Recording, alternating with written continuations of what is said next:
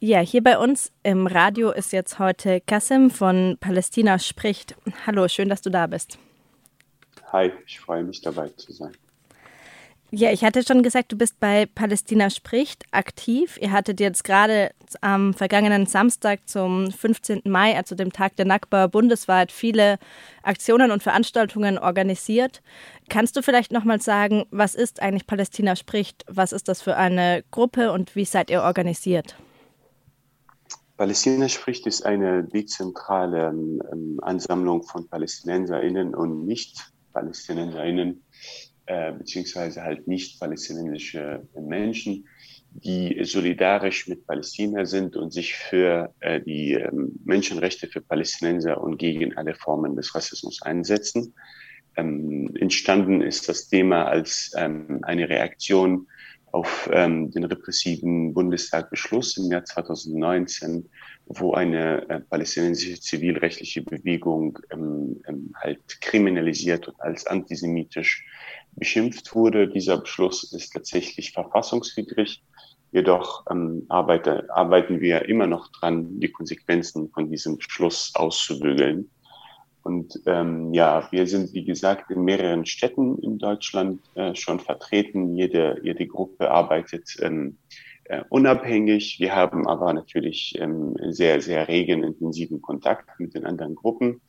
Und ähm, wir vertreten einfach die Meinung, dass ähm, Menschenrechte für Palästinenser ähm, genauso wichtig sind. Und wir treten gegen alle ähm, Formen des Rassismus, inklusive Antisemitismus, Homo, ähm, Islamophobie und ähm, natürlich ähm, solidarisieren wir auch mit allen ähm, Kämpfen äh, von anderen Völkern, die für die Freiheit kämpfen.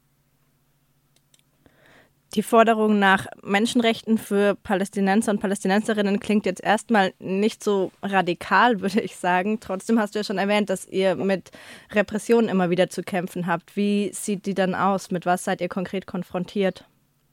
Äh, wir sind oft genug mit ähm, Vorwürfen des Antisemitismus konf konfrontiert, was ich überhaupt ähm, nicht verstehen kann, weil es zum Beispiel ähm, wir fordern Menschenrechte für Palästinenser. Das hat mit wir dadurch hast du ja keine gar keine Einstellung beziehungsweise du hast ähm, eine friedliche Einstellung zu allen Menschen und ähm, ich finde irgendwie da, darin besteht gar keine Radikalität für Menschen Menschenrechte einzufordern, aber das scheint halt ähm, das Problem liegt ja nicht daran, dass unsere Meinung radikal oder nicht möglich oder ähnliches, sondern dass Menschen, ähm, die halt ähm, ihre politische Haltung oder ihren, ihren politischen Standpunkt oder ihre Unterstützung für Israel halt damit rechtfertigen, indem sie Vorwürfe auf uns werfen oder halt davon ablenken von dem, was real ist. Jetzt zum Tag der Nakba hattet ihr ja, wie schon gesagt, bundesweit viele Veranstaltungen und auch einen Aufruf verfasst, in dem ziemlich zentral die Forderung war, vom Jordan bis zum Mittelmeer ein freies Palästina. Kannst du erklären, warum diese Forderung so wichtig ist für den palästinensischen Befreiungskampf? Genau, also im Zuge dieses ganz besonderen ähm, Slogans kam es ja zu sehr vielen Vorwürfen und Verleumdungen ähm, seitens ähm, Mainstream-Media, bürgerliche Media. Und natürlich, ähm, es hat Tradition mittlerweile in Deutschland, dass über Palästina oder die PalästinenserInnen ähm, gesprochen wird, aber nicht mit denen. Das heißt, ähm, wir werden in diese Diskussion so gut wie nie eingeschlossen. Und ähm, diese Tradition wird fortgesetzt, auch bei den jüngsten Ereignissen in Palästina, aber auch bei den Aktionen, die wir oder andere palästinensische Aktivisten machen. Und ähm, genau, diesen, äh, dieser Slogan bedeutet eigentlich die Dekolonialisierung, die Befreiung Palästinas, das historische Gebiet Palästinas von der ähm, kolonialistischen, zionistischen Denkweise. Israel war laut den, den ähm, Urväter des Zionismus ein und ist ein, ein Kolonialprojekt. Das ist etwas, was sich nicht verändert hat. Und das, was, womit wir ein Problem haben, ist, dass dieses koloniale Projekt, dieses koloniale Denken so viel Leid auf Menschen in Palästina, aber auch in den Nachbarländern und woanders gebracht hat.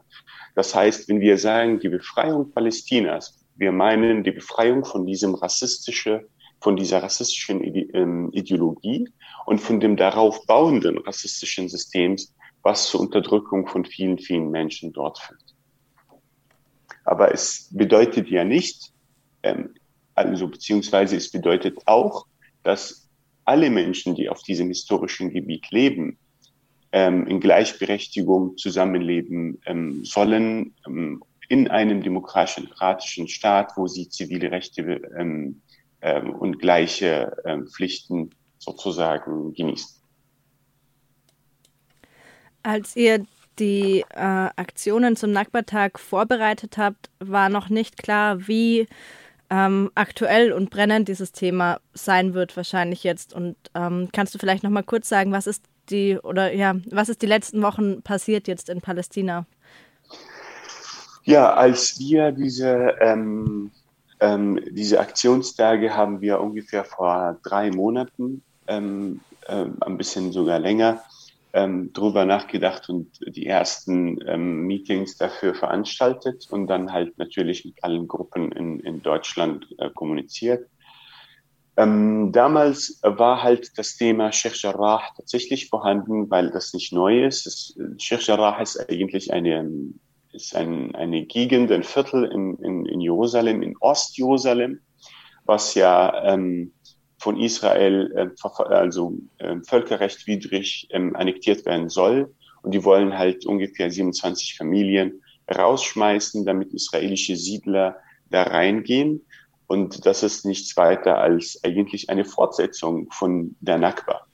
Wir wussten natürlich über diese Ereignisse und wir wussten ähm, damals, ähm, dass es äh, zu äh, Spannungen äh, kommen kann. Deswegen haben wir ja unsere Kampagne The Ongoing Nakba Days genannt, weil es eigentlich diese Ereignisse in Sheikh Jarrah sind eigentlich eine Fortsetzung von der Vertreibung und dem historischen ähm, Trauma, was ähm, alle PalästinenserInnen erlebt haben im Jahr 1948.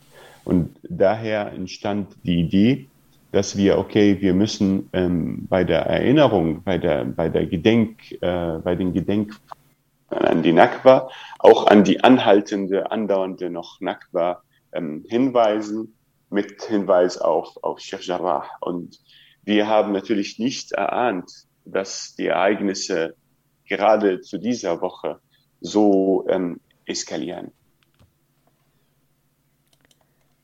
Warum ist das so? Also warum wird der Gazastreifen immer wieder angegriffen? Ja, äh, der Gazastreifen immer wieder angegriffen. Also ich, ich möchte, ähm, ähm, ich weiß, ähm, es ist kein, ähm, wie soll ich das sagen? Ich nenne gern die Sachen beim Namen. Also ich, es ist nicht der Gazastreifen, der angegriffen wird, sondern die zivile Bevölkerung des Gazastreifens. Ähm, der Gazastreifen ist ähm, belagert in einem Blockadezustand seit ähm, 15 Jahren mittlerweile. Ähm, ich glaube, keine Stadt und kein Ort der Welt kann so lange durchhalten. Aber ähm, der Gazastreifen versucht es, die Menschen im Gazastreifen versuchen es. Laut der UN ist aufgrund dieser Blockade schon der Gazastreifen seit dem Jahr 2020 nicht mehr bewohnbar. Und äh, diese Blockade wird durch Israel durchgeführt und aufrechterhalten und immer von diesen Kriegen weiterhin verschlimmert, weil jedes Mal ein weiterer Teil der Infrastruktur des Gazastreifens zerstört wird. Ähm, es, Israel weigert sich, eine, eine langfristige beziehungsweise die, die Menschenrechte für die Palästinenser durchzusetzen. Ähm, die Zwei-Staaten-Lösung, die damals vorgeschlagen war, ähm, ist längst tot und begraben. Ähm, überall in Westbank äh, sind ja, ist ja diese Mauer und jedes Dorf ist sogar vom anderen abgeschnitten, sodass definitiv keine äh, Zwei-Staaten-Lösung möglich ist. Und ähm, die Ein-Staaten-Lösung, die wir einfordern, beinhaltet eigentlich ähm, gleiche Rechte für alle, die Gleichberechtigung von allen auf dem ähm, historischen Gebiet ähm, Palästinas lebenden Menschen.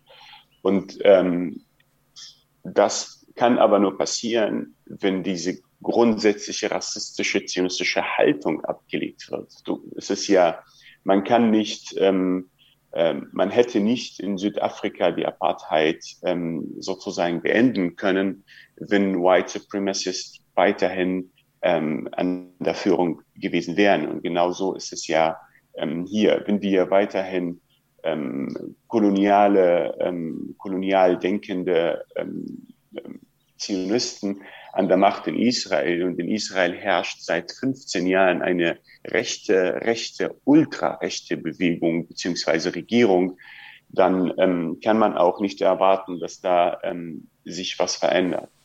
Und ähm, es gibt natürlich ähm, einen, ähm, ähm eine, wie soll ich das sagen, ähm, es gab natürlich auch militärische Auseinandersetzungen mit den Israelis an der Grenze zum Gazastreifen, wodurch, ähm, womit halt dann Israel ähm, mit Bombardements von Zivilisten geführt hat. Sie haben der erste Tag entfachte so, dass die halt ähm, per Drohne einen Aktivisten getötet haben und mit ihm als Kollateralschaden, das, also dieses Wort ist, sollte als Unwort erklärt werden, ähm, waren elf Menschen. Um einen Aktivisten zu töten, haben sie elf Menschen, zu denen sechs aus meiner Familie gehören. Und das ist äh, diese, diese, diese Brutalität, ähm, die Erkenntnis, dass die eigentlich für die ein menschliches Leben so wenig äh, wert ist, ähm, lässt einen echt ähm, nicht, äh, lässt einen nicht zweifeln, sondern ich habe richtige Zweifel, an den Absichten der israelischen Regierung und den Herrschenden dort. Was ich mich immer frage, ist, wo, wo, wo soll das hinführen? Also was, was ist das die Perspektive, die jetzt diese ultrarechte israelische Regierung hat? Also wo soll das denn hingehen am Ende?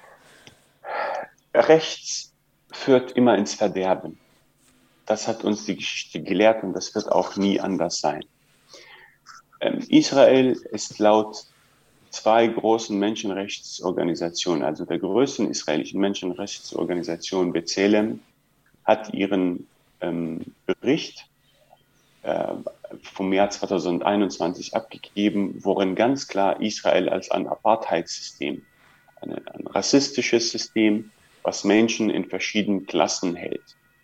Und dies hat Human Rights Watch sechs Wochen später genauso bestätigt. Also wir reden hier von einem Apartheid-System, was gegen die Palästinenserinnen gezielt dieses Verbrechen der Apartheid ausübt. Ähm, wohin das führt, wissen wir ähm, in Südafrika, wissen wir überall, wo Apartheid stattgefunden hat oder welche, welche Konsequenzen das Ganze hat. Wie man es verändert, das ist genau die, die entscheidende Frage, an der jeder Palästinenser hm, und Palästinenserin interessiert sind. Und zwar, wir müssen dieses System abbauen, wir müssen die rassistische ähm, Ideologie, die dahinter steckt, ähm, beenden und abschaffen. Und erst dann, wenn alle Menschen vom Gesetz gleich sind, erst dann ist die, die, ähm, die, die Grundlage für einen, lang, für einen langfristigen Frieden geschaffen. Wenn man aber PalästinenserInnen in einem ähm, mehreren Kategoriesystem ähm, einhält, wo die Palästinenser in bester, in der besten optimistischsten ähm, Einordnung Bürger dritter Klasse sind, wird das niemals funktionieren. So, also im Grunde genommen beenden wir die rassistische Idee, die jetzt herrscht, beenden wir auch den Konflikt. Dieses, äh, dieser das Apartheidssystem ähm, könnte sich ja nicht halten ohne internationale Unterstützung auch dafür. Wie ist dann die Rolle der Bundesrepublik Deutschland dabei? Das ist das traurige Kapitel, worüber ich auch re stundenlang reden könnte und womit wir als Aktivistinnen in Deutschland ähm, sehr oft zu kämpfen haben, ähm, weil wir halt uns sehr von, von repressiven äh, Maßnahmen verfolgt werden oder uns mit, mit Einstellungen, die faschistische Züge ähm, haben, konfrontiert sehen. Es ist so, dass die BRD ähm, eigentlich nicht nur logistisch und ähm, politisch unterstützt, sondern ähm, es ist tatsächlich wie der Slogan, den wir in vielen Demos sagen, deutsche Waffen, deutsches Geld. Und genau darum geht es. Also es ist halt, ähm, Deutschland unterstützt Israel ähm, auf vielen Ebenen im Bereich der Rüstungsindustrie, was ja Deutschland direkt da, dafür verantwortlich macht, an, am Tod von PalästinenserInnen beteiligt zu sein. Und ähm, die politische Unterstützung ist ja ähm, eigentlich noch schlimmer, weil die ja publik und öffentlich und überall ausgestrahlt wird. Ich meine, wenn, wenn die Bundesregierung von der ähm, Rüstungsindustrie und ähm, der Unterstützung Israels ähm, öffentlich sprechen könnte, würden sie ganz schnell, ganz schnell ähm, merken, wie die Bevölkerung darauf reagiert. Aber das tun sie nicht. Sie sprechen ja auf der politischen Ebene bloß und die, die Waffengeschäfte laufen im Hintergrund. Und auf der politischen Ebene gehen sie sogar so weit, dass man verfassungswidrige Beschlüsse verabschieden kann. Also das ist für mich ein Rätsel. Menschen, die glauben, aufgeklärt zu sein, für das, für das ähm, deutsche Volk da zu sein, geben ihre kantianischen Werte auf, um einem, einer, einer rassistischen Ideologie zu dienen. Dafür habe ich kein Verständnis. Wie kann das sein? Entweder, entweder glauben wir, dass Menschenrechte universell für alle gelten, oder wir glauben es nicht. Sowas wie ähm, Dreiviertelfrieden existiert nicht. Entweder glauben wir es oder glauben wir es nicht. Und es ist immer, immer noch so, dass, dass tatsächlich die, ähm, die äh, Nuance, dass man für PalästinenserInnen Menschenrechte anfordert, als radikal dargestellt wird. Und das, das ähm, versetzt mich immer wieder in Staunen, obwohl ich dran äh, gewöhnt sein müsste, bin ich aber immer noch nicht. Und ähm, wie gesagt, ähm, allein die Tatsache, dass das ähm, der Bundestag ähm, halt verfassungswidrige, wirklich der Verfassung einfach mit der Verfassung nicht übereinstimmende Beschlüsse beschließen kann.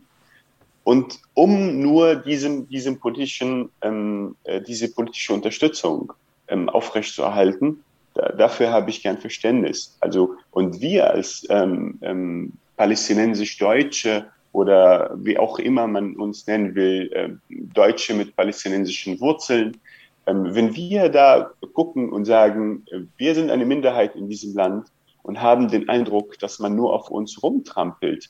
Und eigentlich ähm, sollte die Verfassung auch uns schützen. Aber dennoch hat man das Gefühl, dass das ähm, Lobbyarbeit dazu führt, dass repressive Maßnahmen für Bürger dieses Landes schon Konsequenzen haben und äh, zu verfolgen und, und in Zug von, von Fördermittel und von, von ähm, äh, Räumlichkeiten führen, um dem politischen, rassistischen System in einem an anderen Land zu dienen. Äh, dafür habe ich kein Verständnis. Ähm, du hattest mich im Vorfeld zu dem Gespräch auch nochmal gebeten, dass wir explizit über antipalästinensischen Rassismus sprechen können. Vielleicht kannst du das auch nochmal in Bezug machen auf, wie jetzt die Berichterstattung, gerade auch in Bezug auf die Proteste, die am Samstag in Deutschland stattgefunden haben, wie darüber in deutschen Medien berichtet wurde und wieso die Reaktionen in der Politik waren. Hm. Naja, also ähm, mein Eindruck ist, dass es sich sehr viel in Deutschland bewegt. Aber auf der menschlichen Ebene. Mittlerweile ist die Informationsquelle, die ein Durchschnittsbürger in diesem Land hat, nicht nur von der ähm, Springer Presse äh, bestimmt ist oder von den ähm, halt äh, Mainstream Media.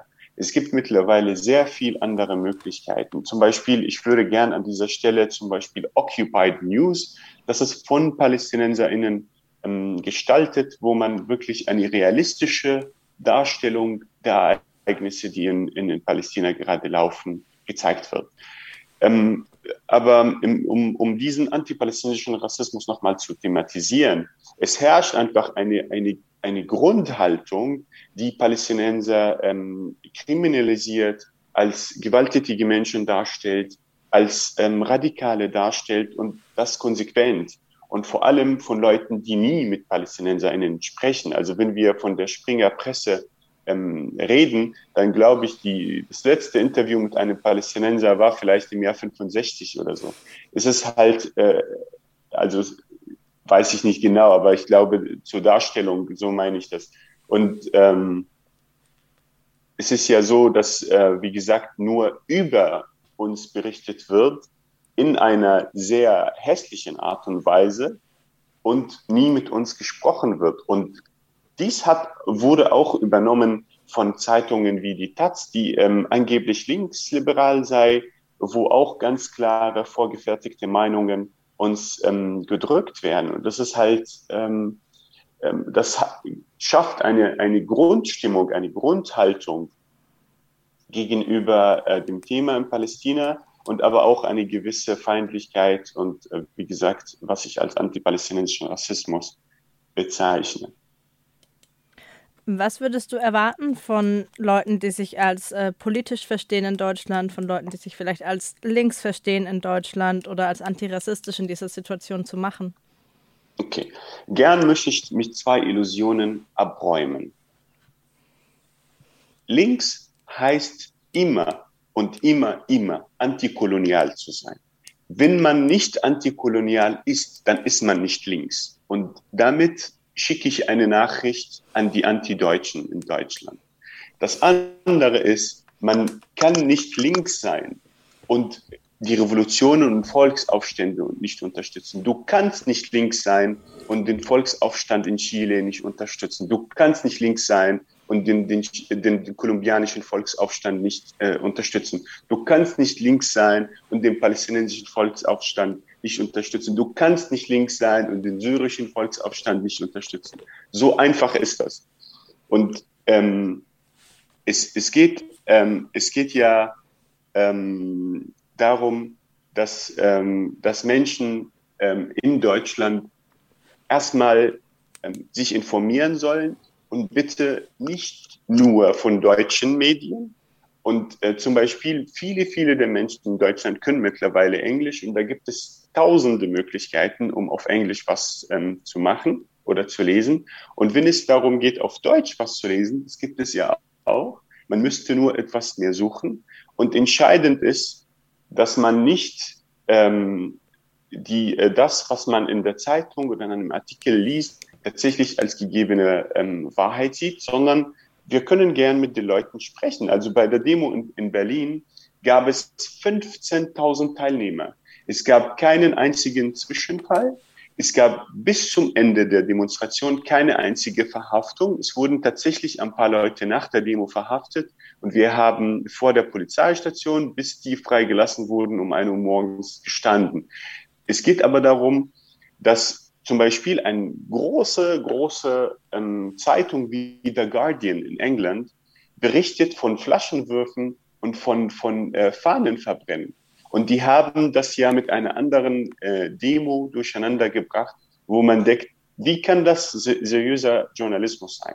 Und meine, meine ähm, Bitte und meine ähm, sozusagen, da richte ich das Wort an alle Menschen in Deutschland, dass man halt entweder mit uns reden soll, das, was wir schreiben, auch mal lesen soll. Das ist, wir nehm, machen nämlich äh, immer Stellungsnahmen zu allen Ereignissen, zu der Demo, zu dem 1. Ähm, Mai, ähm, zu unserer ähm, äh, neulich ähm, vom Rathaus Neukölln in Berlin stattgefundenen Kundgebung, wo die Polizei 15 Leute brutal ähm, verhaftet hat ohne jeglichen Grund.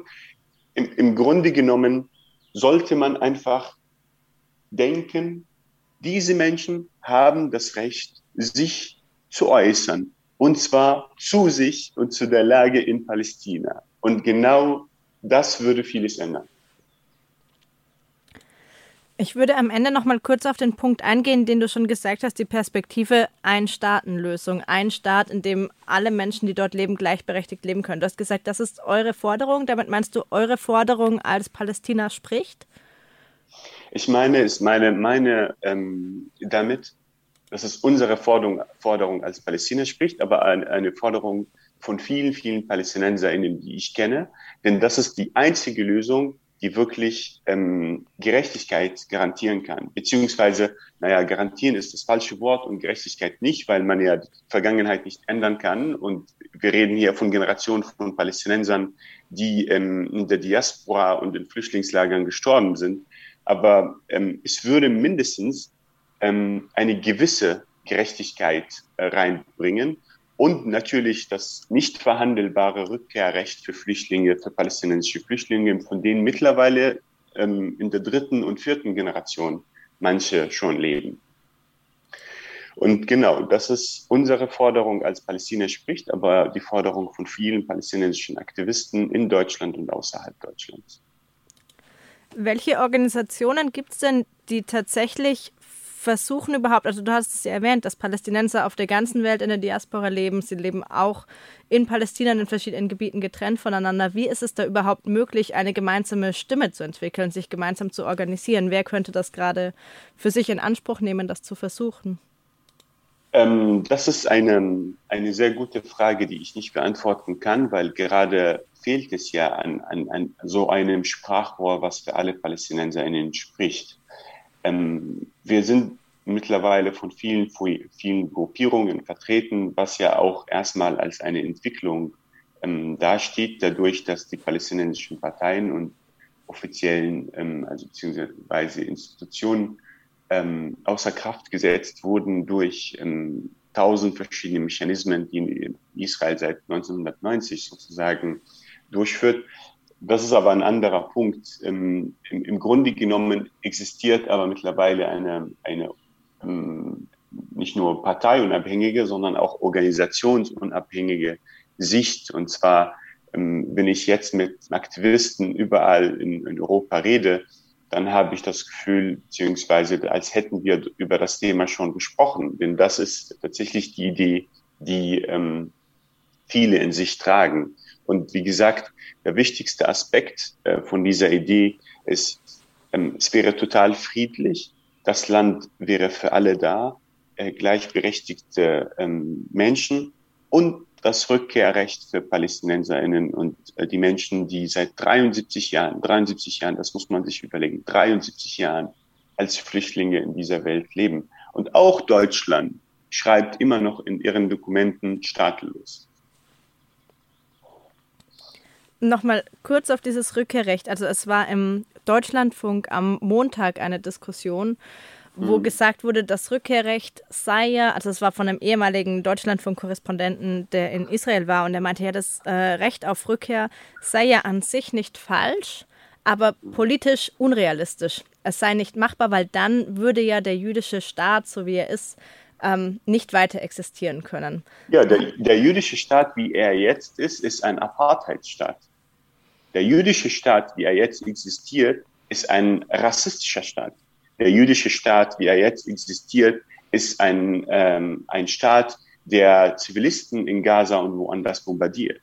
Also da muss dieser Korrespondent auch sich positionieren. Ich finde, es ist so feige, ähm, noch nie ein, ein, ein Fuß auf einem, in einem palästinensischen Flüchtlingslager gesetzt zu haben und zu sehen, wie die Menschen dort leben, noch nie in Gaza gewesen zu sein und dann den, Palästinens den, den PalästinenserInnen erklären, dass das politisch ein Problem sei. Das, da, da kocht mein Blut schon. Es ist halt, wenn es realistisch ist, wenn es machbar und ähm, sozusagen anwendbar in der Realität, dann sollte es definitiv gemacht werden.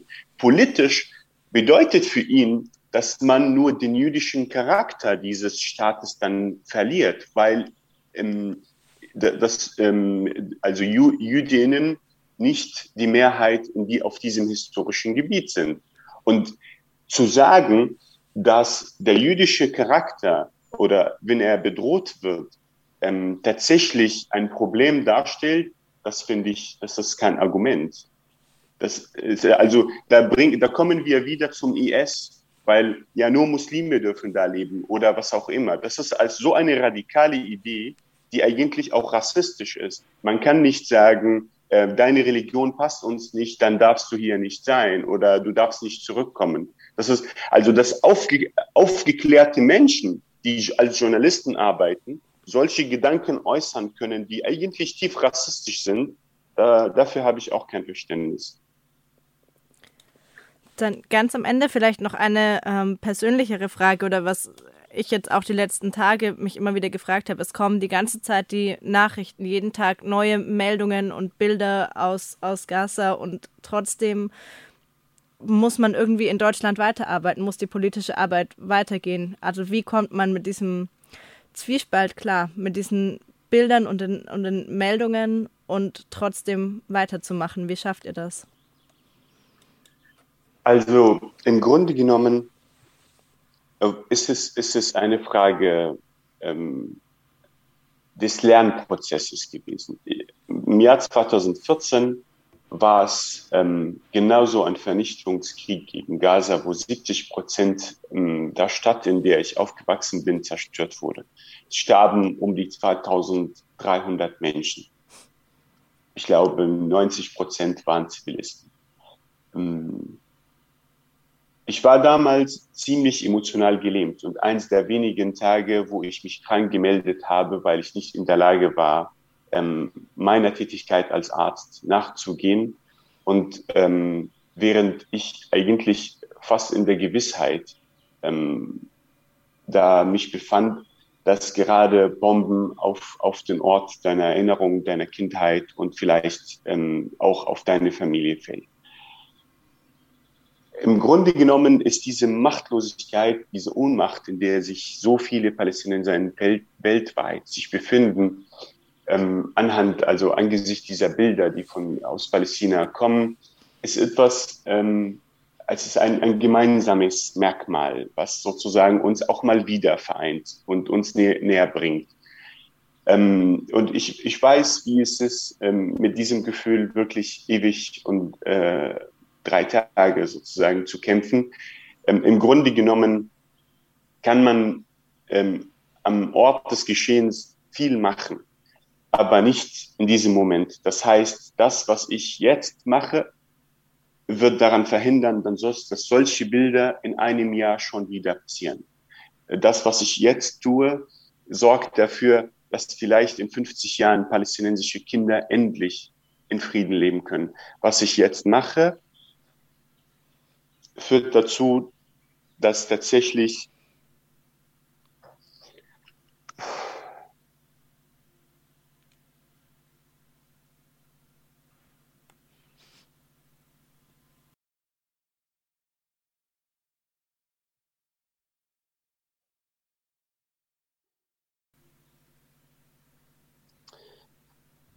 So, man braucht nicht nur Disziplin, man braucht auch sehr viel Hoffnung, um nicht zynisch zu werden.